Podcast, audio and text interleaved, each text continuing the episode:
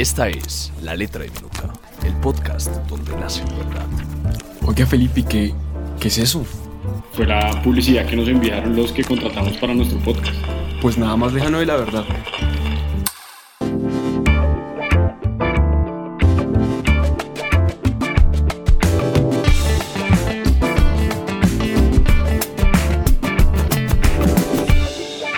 Hola a todos, nuevamente les damos la bienvenida a La Letra Diminuta, un espacio donde no nace y ni muere la verdad. Eh, somos una mesa donde pretendemos conversar y no convencer y lograr consensos en relación con el derecho de empresa. Le damos la bienvenida a todos los que nos escuchan desde diferentes partes de Colombia y en el extranjero. Buenas tardes, buenos días, buenas noches a la hora que nos escuchen. Sus comentarios siempre son bienvenidos y esta mesa también es de ustedes. En el episodio del día de hoy queremos tocar con ustedes dos temas supremamente importantes en el marco del comercio y en el marco de lo que estamos viviendo en la pandemia, la publicidad y la publicidad engañosa. Así es, Fernando.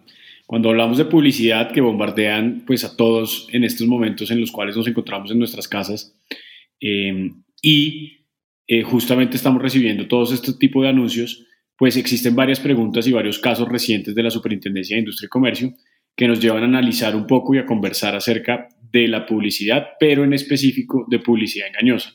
Porque si bien es cierto, publicidad tiene varios temas interesantes que ojalá en este podcast podamos tocar más adelante, como la publicidad comparativa, la publicidad de los influencers, eh, etcétera. Es cierto, sobre todo porque como hemos visto, Felipe, y lo que ha pasado alrededor de, de este tema de la pandemia, es que ha ocurrido que el comercio se ha trasladado al entorno electrónico y allí se ha presentado pues muchos escenarios de publicidad, que decir también de lo que ha acontecido en los días sin IVA y también desde el punto de vista de aquellos productos, medicamentos o eh, tests que se están vendiendo que dicen que reconocen la existencia del COVID-19 o que eh, en el digamos en el mejor de los casos dicen que pretenden eh, solventar eh, las consecuencias del virus. Entonces, digamos que alrededor de todo este tema, es claro que existen una serie de productos y de publicidades que eh, pueden rayar o no con la publicidad insustentada, que pueden rayar o no con publicidad engañosa y con publicidad sobre información que no tiene un sustento científico realmente veraz, verídico. Aterricemos entonces, Fernando, el tema de publicidad engañosa para nuestra conversación y para nuestros oyentes. ¿Cuáles son los límites? ¿Cuáles son los límites de publicidad? ¿Qué se entiende por publicidad engañosa? Perfecto, vayamos allá. Lo primero que creo que nos, nos corresponde ubicar es el concepto de publicidad y publicidad engañosa, Felipe, como usted muy bien dice, porque digamos que esos conceptos desde el punto de vista de la noción común no tienen el mismo alcance en materia jurídica. La publicidad y la publicidad engañosa, por fortuna, está regulada y está definida normativamente en Colombia. El Estatuto del Consumidor, en la Ley 1480-2011, en su artículo quinto, define qué es la publicidad y la publicidad engañosa. Si quiere, vayamos a la norma. Numerales 12 y 13 del artículo 5 de la Ley 1480 del 2011.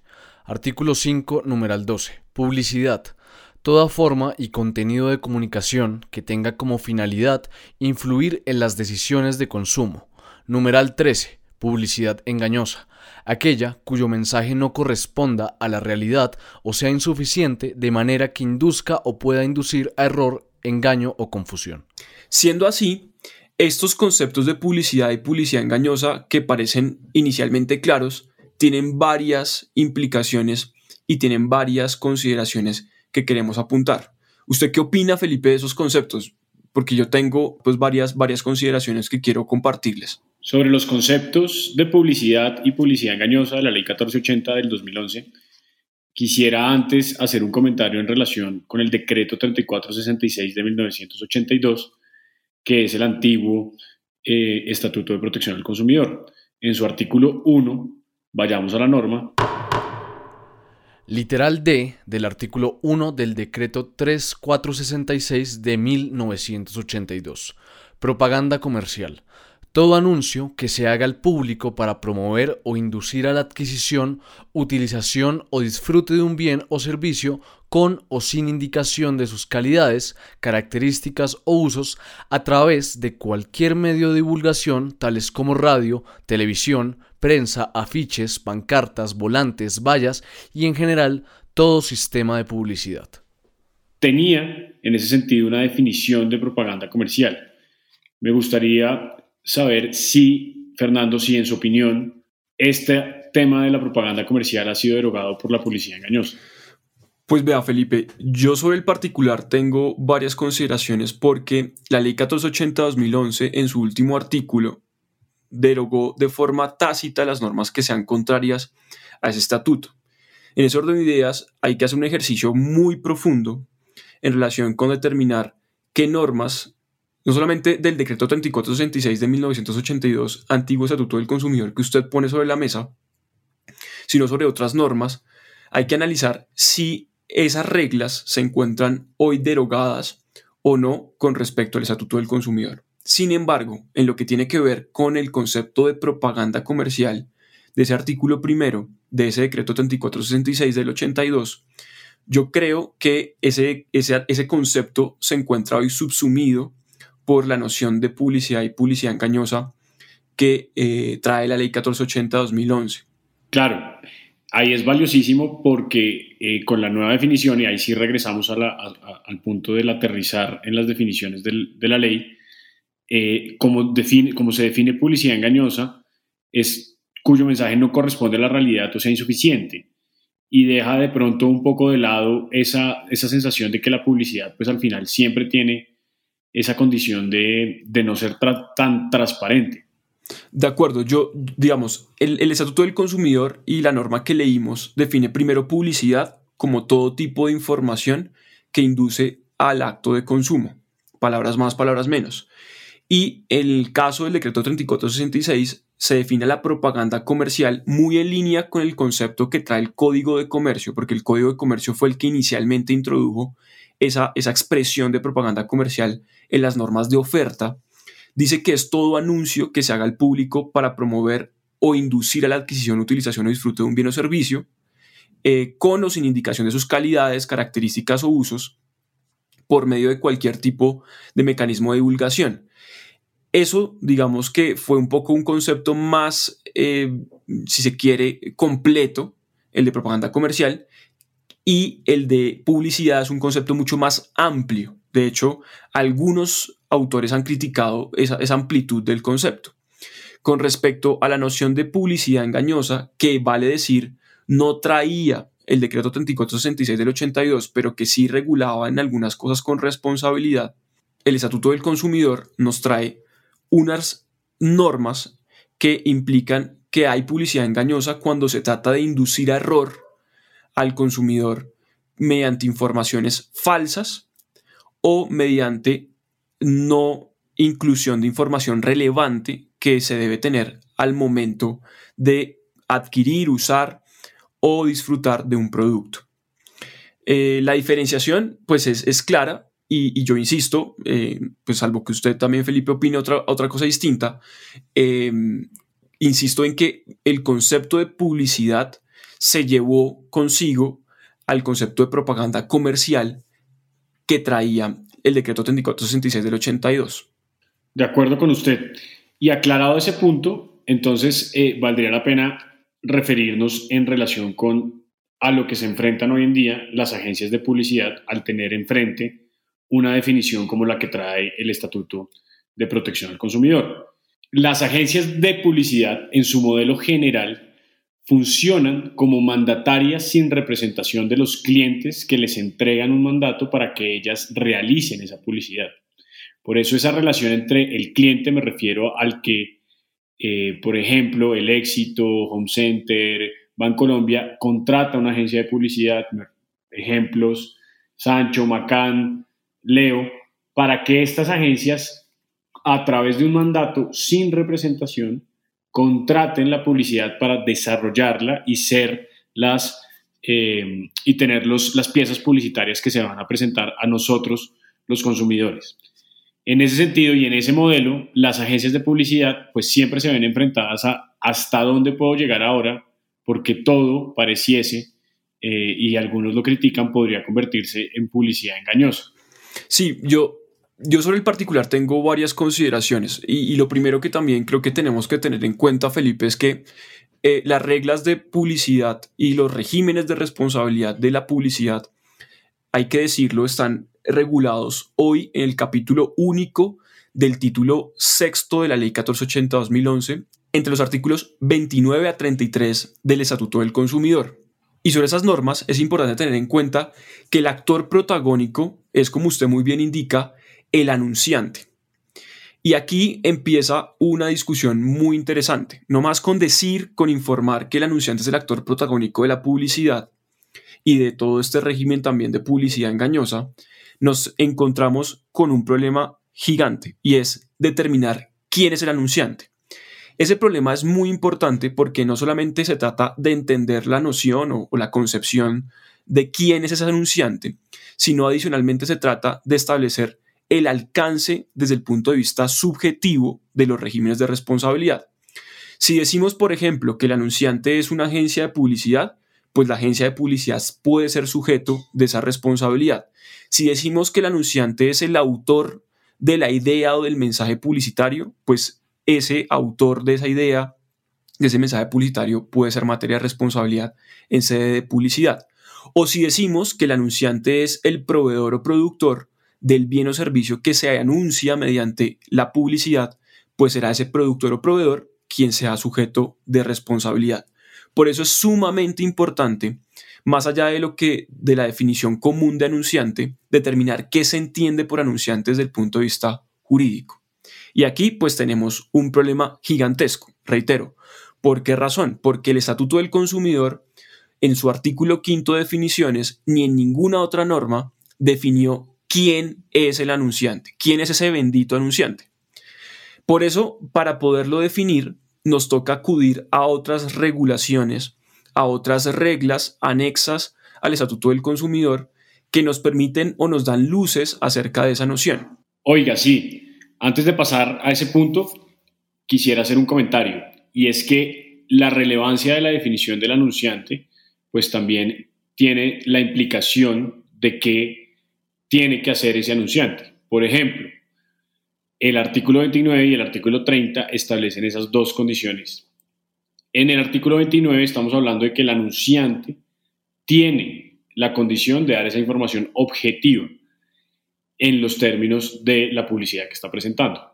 Y en el artículo 30 estamos hablando de la prohibición que tiene el anunciante de hacer publicidad eh, engañosa. En ese sentido, es importante hacer una anotación en relación con el medio de comunicación. Se discutió si el medio de comunicación podía o no llegar a ser eh, anunciante y responder por la publicidad engañosa. Eh, en ese sentido y en esas discusiones se presentó eh, la decisión de la Corte Constitucional en sentencia C592 de 2012, en donde deja claro que el medio de comunicación solo será responsable por publicidad engañosa, solidariamente en caso de que se compruebe que hubo dolo o culpa grave, tratando un poco de alejar al medio de comunicación de esa condición del anunciante, porque ese tema de eh, esa exigencia en responsabilidad no, se, no está para el anunciante, sino para el medio de comunicación, lo que nos pone en un escenario de eh, diferenciación entre estas dos eh, figuras.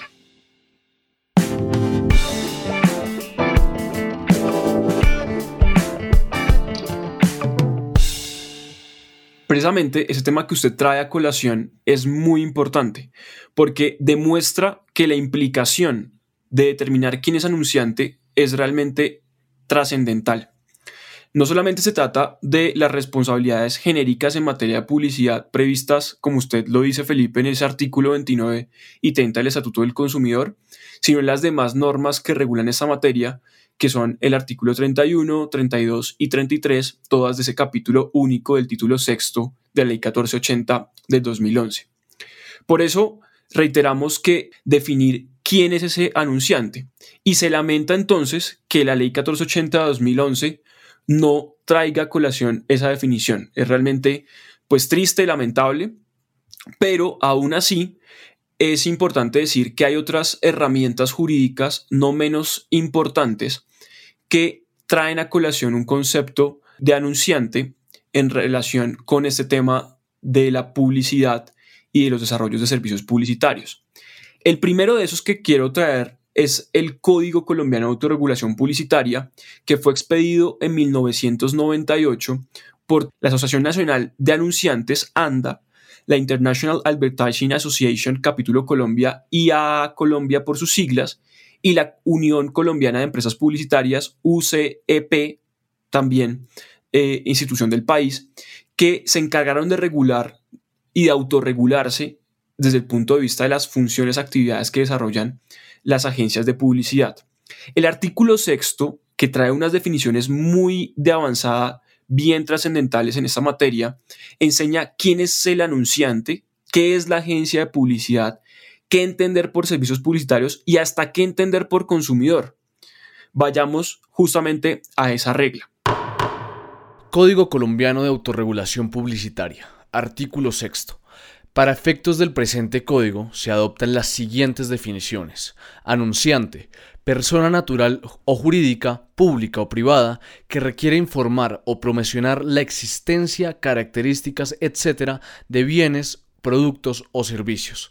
Agencia de publicidad, toda persona natural o jurídica cuyo principal objetivo sea la prestación de servicios publicitarios, los cuales comprenden, entre otros, el análisis e investigación de mercados, la formulación, análisis y recomendación de planes de medios, la creación, diseño y producción de piezas y campañas publicitarias, la elaboración de planes de medios, la ordenación y chequeo de pauta publicitaria a nombre del anunciante, ejecución y control de anuncios y campañas publicitarias de bienes, productos o servicios. Finalmente, consumidor, destinatario real o potencial al cual se dirige el anuncio.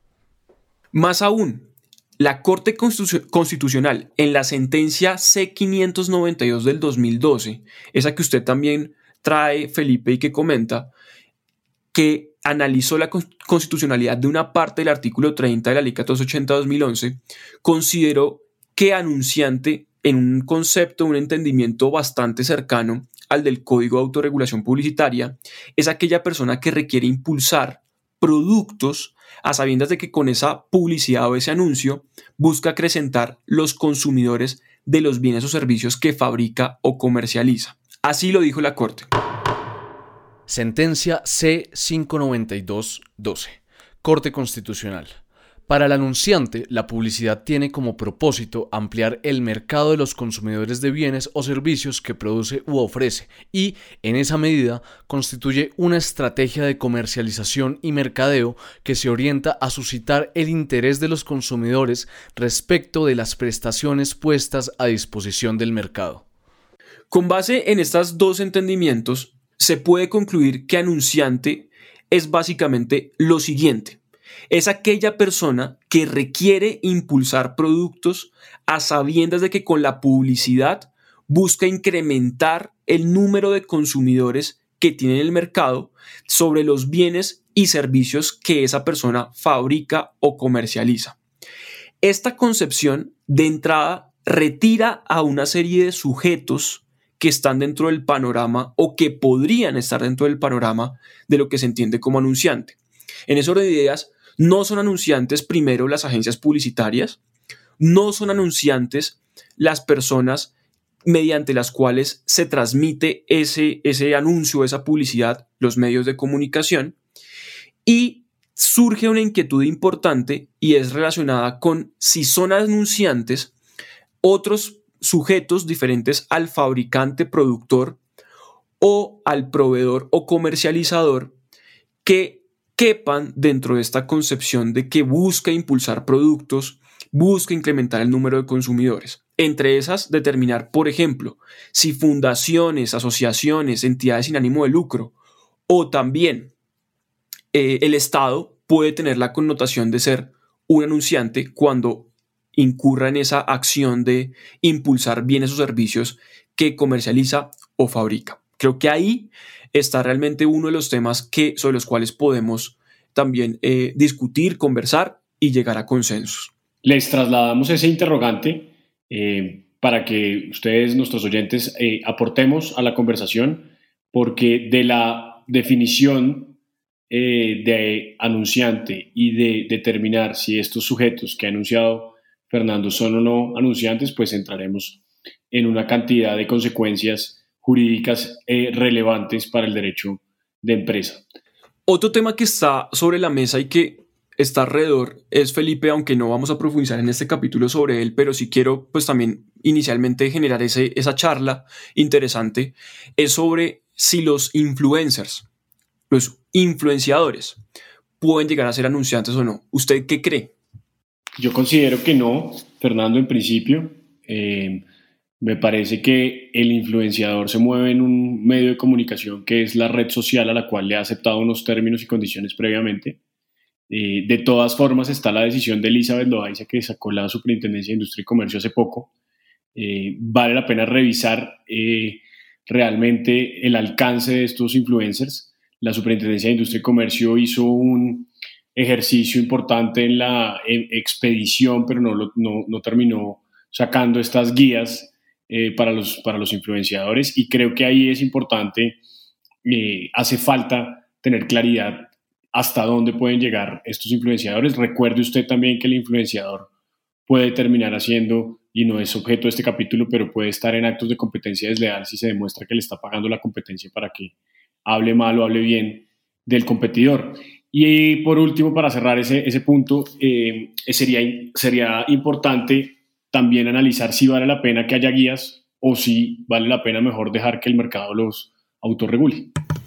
Yo coincido con usted, Felipe, porque definitivamente este código de autorregulación publicitaria, como, como hemos estado mirando, ha estado funcionando muy bien y, y se muestra sin duda en este tema tan particular, pero tan trascendental, que es el, concepto de anunciante. Eh, si quiere, y para ya enfocarnos mm, en el punto que, nos, que, queremos abordar en este, en este capítulo, pues veamos algunas publicidades un poco chistosas, graciosas, en relación con casos eh, de publicidad y publicidad engañosa, para seguir pues, comentando alrededor de ese tema eh, que, que, nos interesa. Totalmente, veámosla. Sobre ellas ha habido decisión de la Superintendencia de Industria y Comercio, entonces es objeto de discusión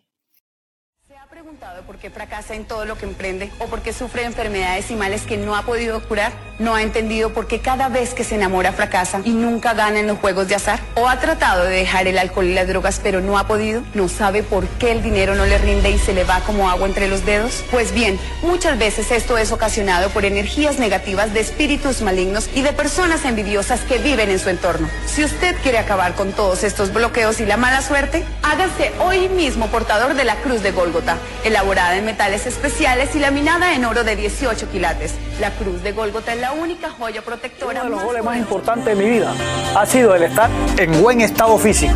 Yo metí ese gol, hago ejercicio, dieta balanceada y tomo el Redufa cada vez que lo necesite. ¿Y tú qué esperas? Yo te lo garantizo. En estos casos que les acabamos de presentar, la Superintendencia de Industria y Comercio lo que pretendía o el problema jurídico al que se enfrentaba era resolver si cada uno de estos anunciantes se enfrentaba a alguno de los regímenes de responsabilidad eh, aplicables. Nosotros les proponemos unos, dividir esto en dos regímenes de responsabilidad, unos generales y unos especiales. Dentro de los generales podemos encontrar el que está establecido en el artículo 29, que es el régimen de responsabilidad sobre la, sobre la fuerza vinculante que tiene la publicidad. El segundo general es el régimen sobre la publicidad engañosa, del que hemos hablado eh, al inicio del, podcast, y en frente a los especiales, unos regímenes especiales, podemos encontrar el del artículo 31, que es la responsabilidad sobre la publicidad de productos nocivos, y el artículo 33, a su vez, que eh, establece responsabilidad sobre la publicidad de promociones u ofertas. Entonces, si nosotros estamos o el comerciante está frente a publicidad relacionada con promociones u ofertas o productos nocivos, le aplicarán unos regímenes especiales sumado pues a eh, lo que traemos eh, como, como regímenes generales que serán el del artículo 29 y el del artículo 30 sobre los que ya nos hemos referido. Exactamente, Felipe, así es. Y es, los generales, como usted muy bien indica, se aplican a todos los supuestos de publicidad, el del artículo 29 y 30, y los especiales, cuando sumados a esas reglas generales, nos enfrentamos ante una publicidad o de productos nocivos, o de promociones u ofertas, o una publicidad que contenga ambos supuestos, de un producto nocivo que a la vez pueda tener alguna promoción o oferta. De manera que podrían ser esos regímenes concomitantes o conjuntos. Ahora, simplemente para claridad, porque es un asunto que hemos visto eh, en relación con los fallos que se han eh, dado en sede jurisdiccional y en sede también administrativa, es que vemos que la Superintendencia de Industria y Comercio y los jueces de consumo y la Administración de Consumo ha atado, ha ligado casi que de forma eh, similar la regla de la fuerza vinculante de la publicidad y la regla de la publicidad engañosa. Sin duda esas dos tienen relación, por supuesto, porque ambas regulan supuestos de publicidad genéricas. Pero lo que es importante tener en cuenta, esto con sustento en lo que acontece en otros regímenes legales como el chileno y el argentino, es que la publicidad, la fuerza vinculante de la publicidad mejor, implica primero que la publicidad se torna en, un, en una oferta, en una verdadera oferta para la celebración jurídica de un negocio de consumo. Es decir, que eso que antes, por virtud del Código de Comercio, no era una oferta vinculante por virtud del artículo 847 del Código de Comercio, era una oferta no vinculante de la propaganda comercial dirigida a persona indeterminada, el Estatuto del Consumidor la vuelve una oferta vinculante. Y la vuelve vinculante con respecto a los elementos objetivos que se anuncian en la publicidad. Pero lo segundo, que también es muy trascendental en ese tema, es que esa publicidad, esa información objetiva de la publicidad, se vuelven en obligaciones propias de ese negocio jurídico. De manera que, primero, si lo que se informa en la publicidad no se cumple, no se está cumpliendo con las obligaciones del contrato. Y segundo, que si hay una discrepancia entre lo que contiene la publicidad desde el punto de vista objetivo y aquello que dice el contrato, se debe preferir lo que dispone la publicidad por expresa virtud del artículo 29. En términos muy sencillos, lo que hace el artículo 29 del Estatuto del Consumidor es básicamente incorporar al objeto del contrato de consumo la información, las obligaciones indicadas en esa publicidad, volviendo esa información publicitaria un elemento prestacional, obligacional de ese contrato de consumo. Toca el objeto y no la voluntad. Y ese, por cierto, Felipe, ya termino con esto, es el elemento de quiebre con respecto al artículo 29 y la publicidad engañosa regulada en el artículo 5 y el artículo 30 del Estatuto del Consumidor. Hace sentido su análisis porque, visto desde oferta, además porque la oferta, simplemente para sumar eh, ingredientes a la, conversación, la oferta en el consumo tiene su propia regulación. Si la oferta es vinculante, en principio es irrevocable y solo podrá ser revocable por los mismos medios en, en los que se hizo. Entonces, si se le aplica ese análisis diferencial, debería ser analizado de esa forma con el régimen general y es si la oferta es vinculante, pues lo único que hace falta para aceptarla es ese sí y estamos frente a un contrato y por eso esa fuerza vinculante se debe restringir, como usted bien lo dice, a una relación eh, contractual y a elementos y condiciones específicas del contrato. Exactamente. Y lo que sucedería es que ante el incumplimiento, por virtud del artículo 29, de las condiciones o la información objetiva anunciada en la publicidad, lo que tiene el consumidor en una acción de protección al consumidor es uno, o solicitar que se cumpla con el objeto del contrato o buscar, si el negocio es bilateral, la resolución de ese negocio jurídico, por supuesto, con la posibilidad de solicitar la indemnización de perjuicios en cualquiera de esos dos casos.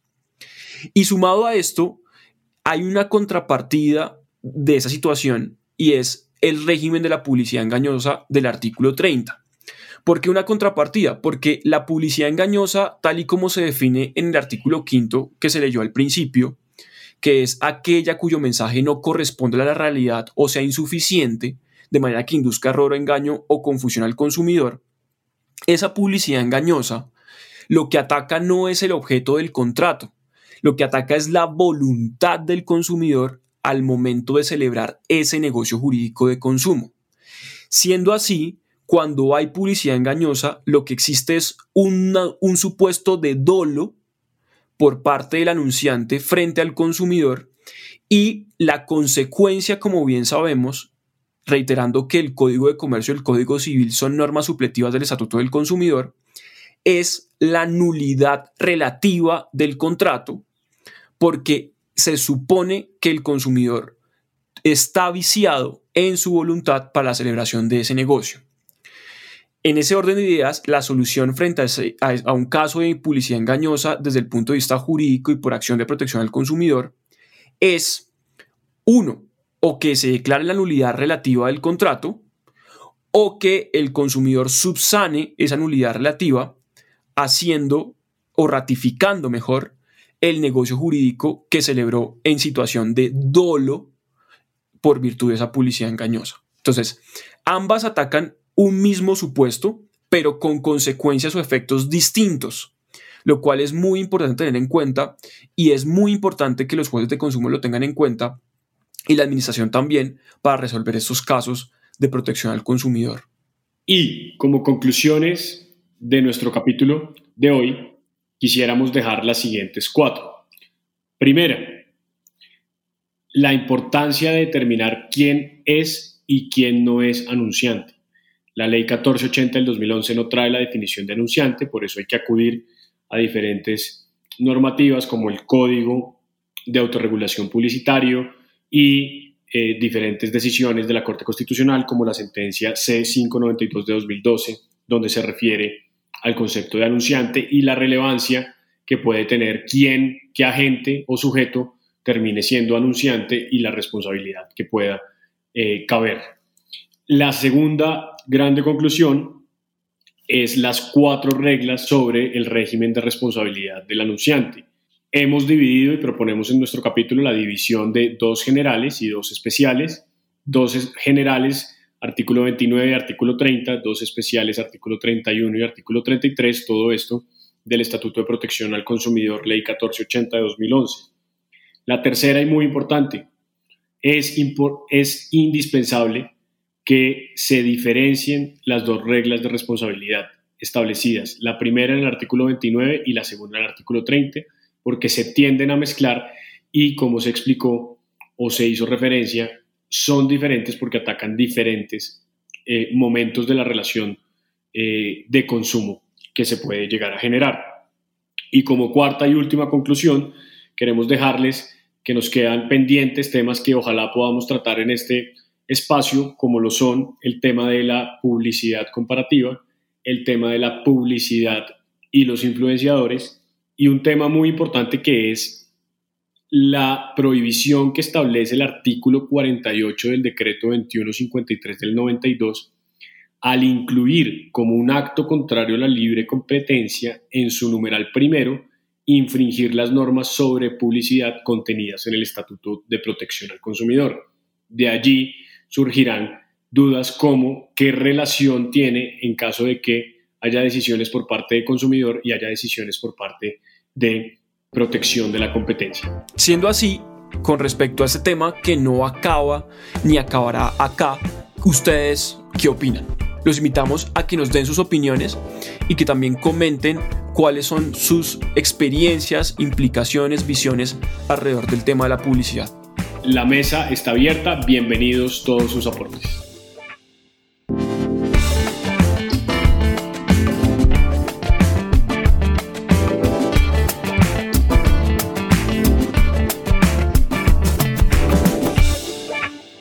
La letra de Minuta es una idea original de Fernando Pico y Felipe Abello.